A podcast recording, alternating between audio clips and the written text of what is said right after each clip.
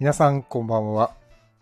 えー、2022年12月27日火曜日23時となりましたスタンド FM レトロワークスラディオの時間です。えーこんばんは中村光平です。この番組は私中村光平がえー舞台、映画、音楽などエンターテインメントの話題を中心に日々思っていること、学びや気づきなどエンタメ以外の情報も微妙に混ぜつつお送りしている番組です。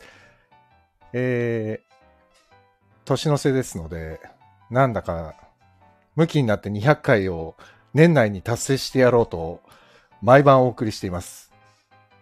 スペシャルウィークです。勝手なね。というわけで、えー本日も30分だけ、えーお付き合いいただけたらと思います。N ケツさんこんばんは。皆様こんばんは。ありがとうございます。えー毎日言ってますけども寒いですね。当たり前ですよね。年末だからね。当然なんですけど、えー風邪をひかぬよう皆さんお気をつけくださいね。えー早速ですが、今日は、あのー今日も舞台を見に行ってきまして、ただその前にね、あのー昼間に、えっ、と、今月あった埼玉スーパーアリーナの子供たちの演劇教室というかワークショップがまあ毎年あって、今年も12月に、えーあったんですけど、で、まあ、いつだっけ？つい最近の配信でも言ったんですけど、僕はちょっと殺す気になってしまいまして、全3回あるうちの2回行けないっていうまさかのね、ワークショップになっちゃったんですけど、でもその2回も一応配信で、あの、参加させてもらって、まあ、だから、司会は僕がやって、あの、現場というか、その会場では、あの、川端ひかるさんと篠崎ニーナさんに大活躍していただいてですね、やったわけですよ。今年はね。その、ワークショップを。で、その時、だから1回目の12月の頭のワークショップしか僕はいなかったんで、ちょっと2人にお礼もできてなかったので、今日はその企画の段階、そのワークショップの内容決めの時に、まあ毎年高皿こと高橋沙羅さんも参加してくれてるんで、で、今回は1回目のワークショップに久蔵岡あるさんも参加してくれて、その女性陣4名が今年のワークショップは一緒にやってくれたので、その4名をちょっと呼び出しましてですね、お疲れ様会をやろうよって言って、今日は5人でランチをしたんですよ。その女子たちと。でも、まあ全然楽しく、いつも通りなんでね、僕からすると本当に子供たちみたいなもんなんで、あの、いつも通り楽しく楽しくご飯を食べてたんですけど、よくよく考えたら本当にね、みんな、あの、その女の子たちは僕が、あ、僕がじゃないや、僕がまあ30代の時で、彼女たちが小学生から中学生ぐらいの時に出会ってるんで、で、その子たちが今23、4、まあ、あるは20歳だけど、まあ20代なんですよね。だからね、もうね、話してる内容とかもしたんだけど、昔と比べて本当に OL 感がすごくて。なんか。で、新宿のなんかちょっといい感じの、この、ちょっと高い位置のレストランでみんなでお昼食べてたんですけど、もう完全にこれはね、OL の女子会におじさんが一人混ざっちゃったみたいになっちゃって。いや、楽しかったんだけど、後々考えると、確かに OL の女子会みたいだったなと思って。なんだか面白いことになっちゃったけど、まあでも、ちゃんとみんなにもお礼が言えて。で、なんだか今年も、その子供たちと一緒に、まあたった3回だったんですけど、発表までできたので、すごくいい回だったんですよね。でももうこれも一重に、ね、彼女たちのおかげなので、うん、よかったですね。うんうんうん。で、夜ですね、今日は、あの、モダンスイマーズの、えー、まあ、蓬莱竜太さんの、劇作家のね、蓬莱竜太さんが作演出家で入ってる、えー、モダンスイマーズっていう劇団の年末イベントに行ってきまして、27、28、29。で、今日27日だから初日か、今日が。で、なんかね、5個、5回イベントがあって、そのうちの、しがらみ紋次郎っていう、えー人形劇を、モダンスイマーズが YouTube で配信したんですよね、無料で。それの生アフレコ上映会っていうのがあって、それをちょっと見てきて、劇団員の皆さんが全員でこう生アフレコをするっていう回を見てきたんですけど、まあこれもすっごい面白くて、で、もうね、あの、下北沢のザ・鈴なりっていう、まあ古い劇団、あ劇場でやってたんですけど、もうね、会場の受付から、え場内整理から何か全部劇団員がやってるわけですよ。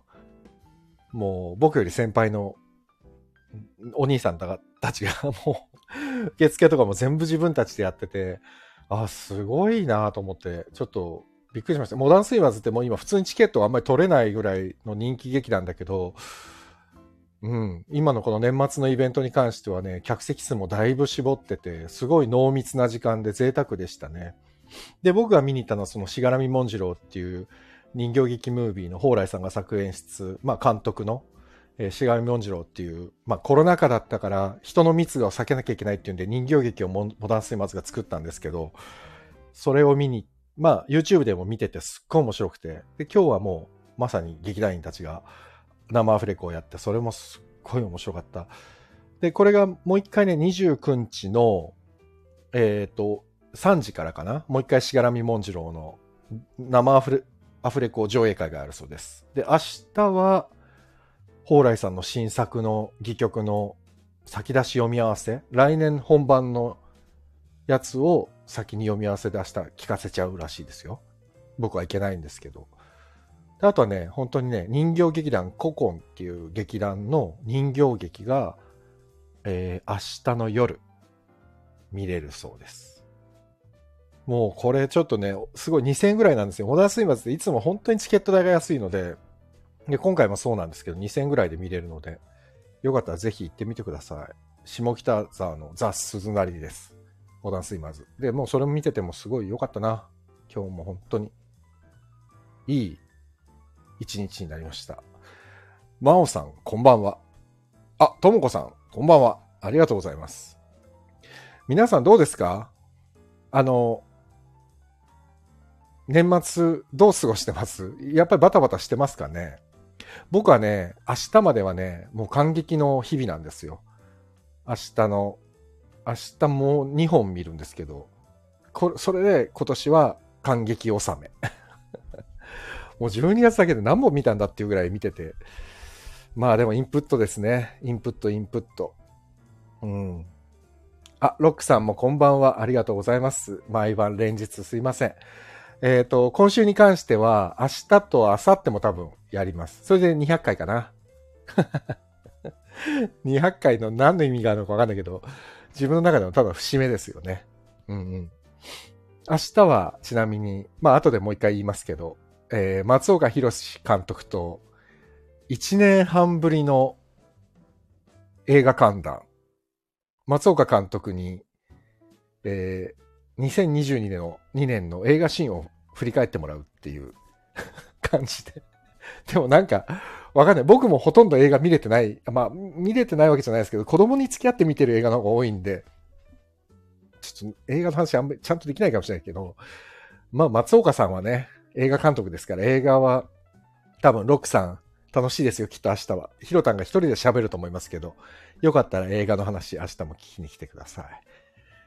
さて、えっ、ー、と、まあタイトル、年の瀬と学びって書いたんですけど、まあせっかく年の瀬なんでね、そうなんですよ、NK2 さん。こそんなに久しぶりです。そうなんですよ。実はね、前回が2021年の9月の何日だっけな？ぐらいなんですよ。すごいですよね。僕もね、そんな空いてると思わなくて、えーっと、ちょっと待って、出そう。今。どこ、あ、これかな？違うな。これじゃないな。もうちょっと後だな。あ、これかな？あ、これでもないな。えー、もうヒロタンと。な、何の映画か覚えてます？最後やったの。覚えてないですよね。さすがにね。あ、これだ。えー、っと、9月の15日ですよ。去年の。第139回です。だから、もう60回前ですよ。すごい前ですよね。その時見た映画は、あチャガンティ監督のサーチです。サーチが最後になっちゃったんですよ。で、サーチの後に本当はメジャーリーグやる予定だったんですよ。でも、僕も松岡さんもあの、サンキュービーバーっていう YouTube のドラマの撮影に入っちゃって、もうてんてこまいになりすぎてそれどころじゃなかったっていうね 当時そんな感じだったんですよね。大変だった、あれ。で、実は、まあ、ここだけのお話なんですけど、今年の、あ、この前か、先月の11月の末に、石本さん、ドロンズの石本さんと、えっ、ー、と、主演のまあ、川端光さんと、僕で、また宮ヶ瀬に行って、ちょっと、スピンオフの、スピンオフというか、ドラマではないんですけど、ちょっとだけ動画を撮ってきたんですよ。で、またそれもね、本当は今年中にと思ってたんですけど、ちょっといろいろ事情がありまして、あの、財団の宮ヶ瀬愛チャンネルで、多分来年春かなぐらいに多分配信されると思うんですけど、うん、なかなかそれも面白い感じで、あの、宮ヶ瀬に行きたくなる動画を撮りましたので、そちらもまた楽しみにしていてください。あの、あれしますから、宣伝というか、告知するのでよかったら見てください。そう。で、あの、松岡さんと明日だから、えっ、ー、と、1年3ヶ月ぶりに映画観覧やります。で、来年また、まあ毎週とはいかなくても、ちょいちょいやりましょうねって話にはなったので、なんで、来年の1月からは、松岡さんとの映画の日と、えー、早川さんとの、えー、家康の日が、月に2回は必ずゲストが入ってやるという夜ができますので、よろしければお付き合いください。えっ、ー、と、1月の18ぐらいに僕、2020年の、違うわ、2021年の1月の18日かなんかにこれ1回目を配信してるんで、丸2年がもうすぐ経ちます。これいつまで続くんですかねいつまで続くかわかんないけど、まあ もう半端なく忙しくなったら、ちょっとサボり始めちゃうかもしれないけど、とりあえずはまた来年仕切り直して、新年ですからね、ちょっと気持ち切り替えてまた、じわじわやります。で、さっきの話に戻りますね。そう、ともこさんもうすぐ2周年。でもともこさんも同じぐらいでしたよね。ともこさんの方がちょっと先輩なんだよね。確かね。うんうん。あの、おとちゃんが多分同じぐらいのタイミングで始めてて、そう。なんか我々もう、子さんになりましたね。フル株ですよね、もう。あ、もうともこさん10月で2周年か。先輩。3ヶ月先輩。ねえ。もう本当にいつの間にやら、もうなんだか、ユーザーが増えて、スタンド FM も。随分埋もれましたね。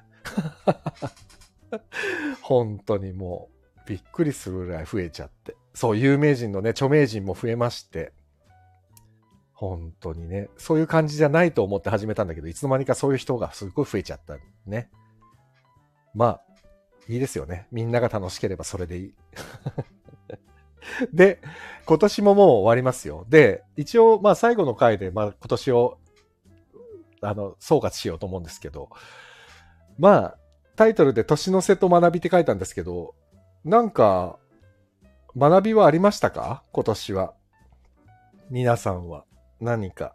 一年せっかく振り返るというか、せっかくね、こう、12月ってなんかやっぱり、末だしね。僕、この一週間すごい苦手なんですよ。どうしていいかわかんなくて。クリスマスから大晦日までの、この一週間がすごい苦手で。何なんですかね、この時間。なんか、世話しない感じっていうか、しかも、1月になったらすごいほら、完全にまた1からのリセットな感じがしちゃって、まあ、それを良きタイミングっていう気もするんだけど、ただ、ああ、12月まで積み重ねてきたものがもう一回リセットされるんだなって思っちゃうんだよね、なんかね。そうだからこの1週間が一番僕は1年の中で苦手かもしれないっていうぐらい苦手なんですけど、なんかみんながね、せわしなく、わしゃわしゃわしゃわしゃ動いてるその空気感とか、なんか、まあね、日本人の新象風景というか、なんかこう、懐かしい感じというか、ああ、昔からここは変わらないんだなっていうのはなんとなく良きなんですが、どうも苦手でね、この時間が。だからね、いろいろでこうラジオやったりね、いろいろ考える時間を増やそうと思ってるんですけど、なんか今年得た教訓、得たものあります？皆さんは。どうですかね？僕は、まあ、また同じような話になっちゃうんですけど、まあコロナが2020年の4月ぐらいから猛威を振るって、もうすぐ3年になってしまうではないですか。ちょうど2020年の1月ぐらいにあの、船の、えっ、ー、と、豪華客船にコロナが出たっつってた頃じゃないですか。だから本当もう、あと数日で3年になりますよね、コロナがね。それで、まあコロナ禍になって演劇業界というのは本当に苦しい状況になりまして、で、それがまあ、波を打ってるんですよね。仕事も随分波打って。で、今はだいぶ復活してて、すごく、なんていうのかな、みんなが演劇を復活させて、きちんと、まあ、ね、公演中止とか代役とかっていうのもすごい増えてるけど、ただ代役立ててでも継続しようとか、公演は中止にはせず、一旦休止して2日間休んだら3日目から再開するとかっていう団体とかユニットも増えてきたから、すごくポジティブな感じではあるんですけど、僕に関して言うと、まあ、2020年までって正直言うと本当にほぼ休みなくずっと演劇を続けてきて、まあ演劇ですね、ほぼ演劇をずっと続けてきて、で、2020年にパタッと仕事が一回なくなって、で、去年、今年ってね、どんどんね、逆に減って、減ってるっていうか、噛み合わなくて、うまくスケジュールが。で、なんとなくね、のんびり過ごしてる時間が増えてしまって、大丈夫かな自分って思う時間もすごい多いんですよ。今年とかなんて特にそうですよ。後半なんて結構余裕があって、家で、家で仕事してる時の方が多くて、だから仕事納めっていうのが今年も結局、今家でこの動画の編集とかやったりしてるんですけど、その編集とかも終わらないと収められないけど、別に来年までかかっても大丈夫なやつだから、これやろうと思ったら31日のギリギリまで仕事収まらないっていう状態になっちゃうんで、自分で決めないとね、収めるって決めないと。そんな感じなんですよ。だから、要は、なんだろうね。演劇で稽古場でずっとヒリヒリしてる時間っていうのがあんまりなくて、良くないですね、と思いました。自分的には。なんかだから鈍りそうで怖くて。だからなんかやりたい。なんかやりたいなと思って。で、僕ね、あのー、今ちょうどね、TBS かなんかで、ちょうど今の時間にやってて、まあ僕は録画してるんですけど、プロ野球戦力外通告っていう番組を毎年やってるじゃないですか。で、これを毎年この年末に見る。まあ楽しみというか見るんですよ。で、これ見ると、あ、みんな大変な人生を送ってると思う。なんか、自分も頑張らなきゃと思ったり、頑張れ頑張れって人に対して思ってると自分がいたりとか、いろんな感情が揺さぶられるんで、で、プロ野球の戦力外通告とかってあの番組とかって、本当にプロの第一線でやってる方々が、ある種バチンと人生折られちゃうところを見て、でもなんか演劇とかこういう芸芸術、芸術家、芸能やってる人たちも、仕事がある時はあるけど、ない時ってピタッと止まったりする恐怖感っていうんですかね。これはやっぱあるんですよ。で、コロナになった時に、これすごいやらしい話なんですけど、コロナになった時に仕事がなくなったのは、コロナだからしょうがないよねみたいな空気もあったんですよ、正直。やりたいけど、だって世間が許してくれないもんね、みたいな。ただ、こうやってだんだん年々ね、時間が経ってきて、できるっていう環境になってきた時に、仕事が復活しないと、ただただ焦るだけみたいな。だから僕はけ結構、焦って、まあ焦ってはないんだよな、自分は。ただ焦ってはないけどやりたいなって気持ちがあるっていう。なんとかしたいな。何か、その、創作する現場に行きたいなっていうね。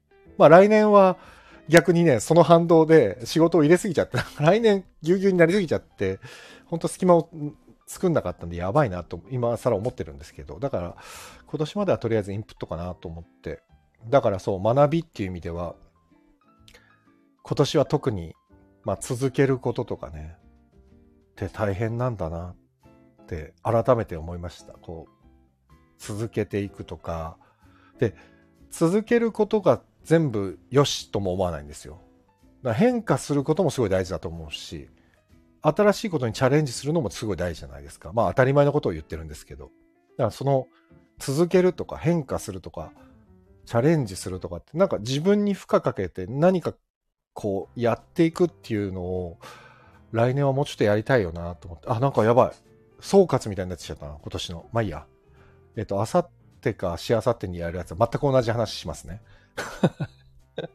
でもなんかこう、そう。なんだろうな、今年、あの、三谷幸喜さんが今、ショーマストゴーンって、まあ今日千秋楽終えたんですけど、ショーマストゴーンって、えー、日本語で言うと幕を下ろすなって。舞台ね、開いたら、スタートしたら、絶対に続けなきゃいけないんだっていう意味じゃないですか。で、その舞台、ショーマストゴーンっていう舞台も、舞台の本番の袖の話なんですよね。で、スタッフさんたちが問題が起きても問題が起きても絶対に幕を下ろさないで最後までカーテンコールまでやるんだっていうのをバックステージの話をぐちゃぐちゃぐちゃって進んでいく話なんですけど、今回のショーマストゴーンで作演出の三谷幸喜さんが代役を4役やったんですよね。最後は主演の鈴木京香さんまでコロナになっちゃって、主演の代役を作演出家がやるなんて聞いたことなくて、で、配信で見て、ちょっとね、僕は若干感動したんですよね。ちょっと三谷さんのこの、なんて言うんだろう、戦いぶりというか、でも、うん、なんか12月になってそのショーマストゴーンを見て、三谷さん、三谷幸喜さんっていうあそこまで有名になった方でも、ここまでこの限界超えてヒリヒリしたことをやっててね。で、先週高橋沙羅、ね、が出演してる、えー、赤坂、ん？赤坂ビーンズクラブか。っていうお芝居を見に行ったんです。これもね、女性8人かな？で、もうね、ショートコントだったり、歌だったり、ダンスだったりを、もう矢継ぎ早にブワーってやるわけですよ。90分、100分ぐらい。もう本当に、本当に休む間もなく。で、そういうのも見てても、多分これ裏ではもう修羅場ですよね。みんな、もう多分、はははは言いながらやってるんだろうなっていうのも想像つくし。で、僕が劇団ハーベストをやってる時とか、まあ、レトロノートもそうですけど、やってる時っていうのも確かにそうだった。劇団ハーベストもね、すごかったんですよ。結構、なんつうのかな、追い込みが。すごかったんです。で、それをね、すごい、その高皿の舞台見たり、三谷さんのその、必死でこう、対応していくのを見たりして、ああ、やっぱり、こういう現場にいるっていうのは素晴らしいことだなと思って、こう人のやつを見てね、やっぱり自分が今、あ、ダメだな、机の前だけで何かを作るのも、まあ悪くはないけど、あ、もうちょっとこう人となんかコミュニケーション取りながら作りたいなってやっぱり思うわけですよね。だから逆にまあコロナがなくてずっと2019年からの流れのまんまずっと続けてたら、多分、何も変化はなかったかもしれないので、もしかしたら、うん、まあ、良くも悪くもですけど、なんか新たに自分のこの価値観だったり、何が大事なんだろうかとかっていうのを、いろいろ考えるきっかけにはなりましたね。すごくね。えー、ラビアンローズさん、こんばんは。お初ですかねスタイフで無農薬バラ栽培を語るチャンネル。すごい。すごい。シュッと絞ってますね。話題をね。素晴らしいですね。ローズさん。あ、ともこさんはお知り合い。あら。ありがとうございます。そんな感じで今年も、あ、ちょっとやばい。本当に総括みたいになっちゃったな。まあいいや。どうしようかな。あさって、あさってもう、ただ、だらだら喋るだけにしようかな、もう。えー、豆柴空さん。あ、ぐんさん、ぐんさん、こんばんは。もう演技はしないの。いや、そんなことはないんですけど、オファーがないんですよ。あ、ロックさん、増永さんもね、近くで作演出家が代役で舞台に立たれました。本当にね。まあ、須永さん、増さんもね、頑張ってましたね。本当に。え、今年最後のラジオみたいです。本当ですよね。あと2回やる予定ですよ、今年。やばいね。まあでもあと5分で終わります、今日は。えー、っと、じゃあ、自宅さん、静かに拝聴しています。ありがとうございます。こんばんは。あと5分で終わりますから。あれ？本当だな。なんか今日すごいたくさん皆さん来てくださって。あ、そう、ぐんさんね、僕はね、別にやらないわけじゃないんですけど、オファーはないし、求められてないことを無理してやるのもちょっと違うかなと思って。そう。でもね、ちょっといろいろね、野望はあるんですよ、自分の中では。なんか、その、演技者もそうだし、まあ演出家っていうのも僕は好きなんでいいし、まあ演出助手っていうのも全然嫌いじゃないんで、やるんですよ。でもね、他にももうちょっとやりたいこともあって、どうしようかなと思って、いろいろ考えているところです。まあもう45ですけど、まだここから新しいこと始めてもいいのかなとか で、なんかね、どうも、なんだっけ、あの、えっ、ー、と、ゲッターズさん。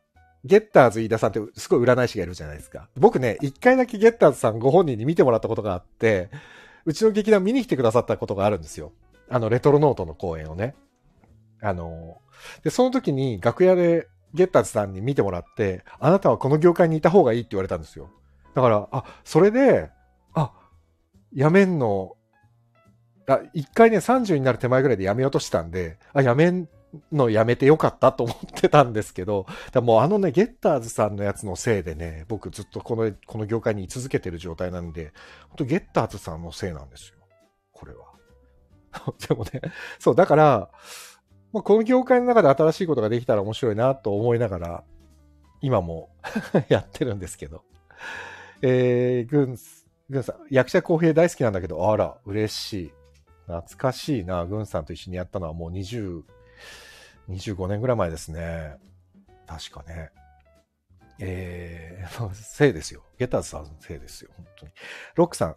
あ これ、あの、台風夫婦じゃなくてね、夫婦台風ですね。夫婦台風。あ、でも、そうですね。夫婦台風が最後ですね。自分が役者で出たのは。ああ、よく覚えてますね。あれもう一回やりたいな。よく考えたもう一回やりたい。夫婦台風面白かったんですよ。でもね、自分では全然納得いってなくて、あれね、稽古が3回ぐらいしかなかったんですよ。ちょっとね、自分結構稽古で積み重ねていくタイプなのに、稽古全然できなかったイメージしかなくて、これちょっとまずいな。あ、夫婦台風あれしようかな。朗読劇でやっていいか、星名さんに確認しよう。で、いいって言われたら、あれすっごい面白い本なんですよね。僕大好きで。夫婦台風。ちょっと聞いてみよう。いやー。あの、星名さんって、その夫婦台風を書いたハブ談義の星名恵美さんっていう作演出家がいて、この人とも僕はもう25年ぐらいのお付き合いなんですけど、あ、ロックさんもやっぱり好きでしょ？いい本、面白い本でしたよね、あれね。あの、星名恵美さんはですね、新宿ゴールデン街劇場、あ、ゴールデン街劇場じゃない、新宿ゴールデン街のアルパカってお店に、で、あの、お店やってますから、よかったら行ってみてください。星名さんに会えますから。もうこれ全然オープンでやってることなんで言っちゃっていいと思うんですけど。で、グンさんは原付スターシップって懐かしいな。地下鉄環状線っていうね、演劇ユニットね。僕が大学の時に入ってたとこですね。あ、もう、あと2分ぐらいで終わりなんで、もう締めよう。ということで、なんか今日何の話したかちょっとよく覚えてないですけど、まあ、ただ えっと、学びのことを話したらあっという間に30分って経ちますね。うん。よかったよかった。今日な、ちゃんと喋れるのかなと思ったけど、誰かを引きずり上げてやろうと思ってたのに、そんな時間もなかったな。まあいいや。来年は、よかったら、どなたか、こう、話をしてくださいよ、僕と。えー、初めの終わり、好きだったからまた再演して、これ、終わりの続きじゃないの？終わりの続きっていうのありましたね。えー、ジダックさん、サムエル・コッキング園。あ、そう、よくわかりましたね。これ、そうそう。江ノ島の灯台です。娘と行きまして。あのー、あれ、なんて言うんだっけ？イルミネーション。で、イルミネーションも出てこなかった、今。イルミネーション見てきました。えー、朗読の日だと、あ、おお、堀田くん。レトロプロデュース。こんばんは。もう終わりだよ。なんだよ。マサルいたのか。見ときゃよかったな。引きずり上げてやればよかったな。まあいいや。ちょっと、来年はマサルくんまた出てくださいね。ぜひお願いします。うん、そう。終わりの続きね。ぜひ。というわけで、えっ、ー、と、あ、で、さっきも言ったんですけど、モダンスイマーズ、えっ、ー、と、あさってまでやってますので、あ、本当にいいと思う。僕ね、モダンスイマーズでやっぱり劇団がすごい好きで、皆さんが、いい感じで、この円盤ライダーの時も思ったんですけど、いい年の重ね方をしてて、劇団としても、なんかすごい味わい深い劇団だなと思って、すごくいいです。そして、こう一点、小越さんっていう、すごい素敵な女性も劇団員で若い女性も入って、なんとなく劇団としてすごくいい形なので、皆さんにぜひもっとたくさんの人に知ってほしい。もう元々有名なんですけどね。あとは、毎日毎日お知らせしてますけども、瀬尾拓也さんのプロデュース公演、ニュー熱海国際ホテル2022っていうのが今やってて、大晦日まで。でね、ツイッターとかで検索してもらうといいんですけど、すっごい評判いいです。僕明日やっと見に行けるんですけど、すっごい評判いいんで、相当面白いみたいなんで、明日また多分、この話もちょろっとすると思いますので、よろしければシアターサンモールの方にえー、行ってみてください。えー、セオタクヤプロデュースで多分検索すると情報出てきます。あの、概要欄にも貼っておきます。はい。というわけで、えー、本日もありがとうございました。本当はね、今日ね、途中でね、一曲かけたいと思ってたのに、もう喋ってたらそんな時間もなかったわ。というわけで、どっかでまた曲も、ちょっと聴いてほしい曲もあるんで、かけつつやります。というわけで、明日は松岡弘監督と1年3ヶ月ぶりの映画観覧、2022年の映画シーンを振り返るをお送りします。皆さん、今日もお付き合いありがとうございました。おやすみなさい。お相手は中村浩平でした。おやすみなさい。ありがとうございました。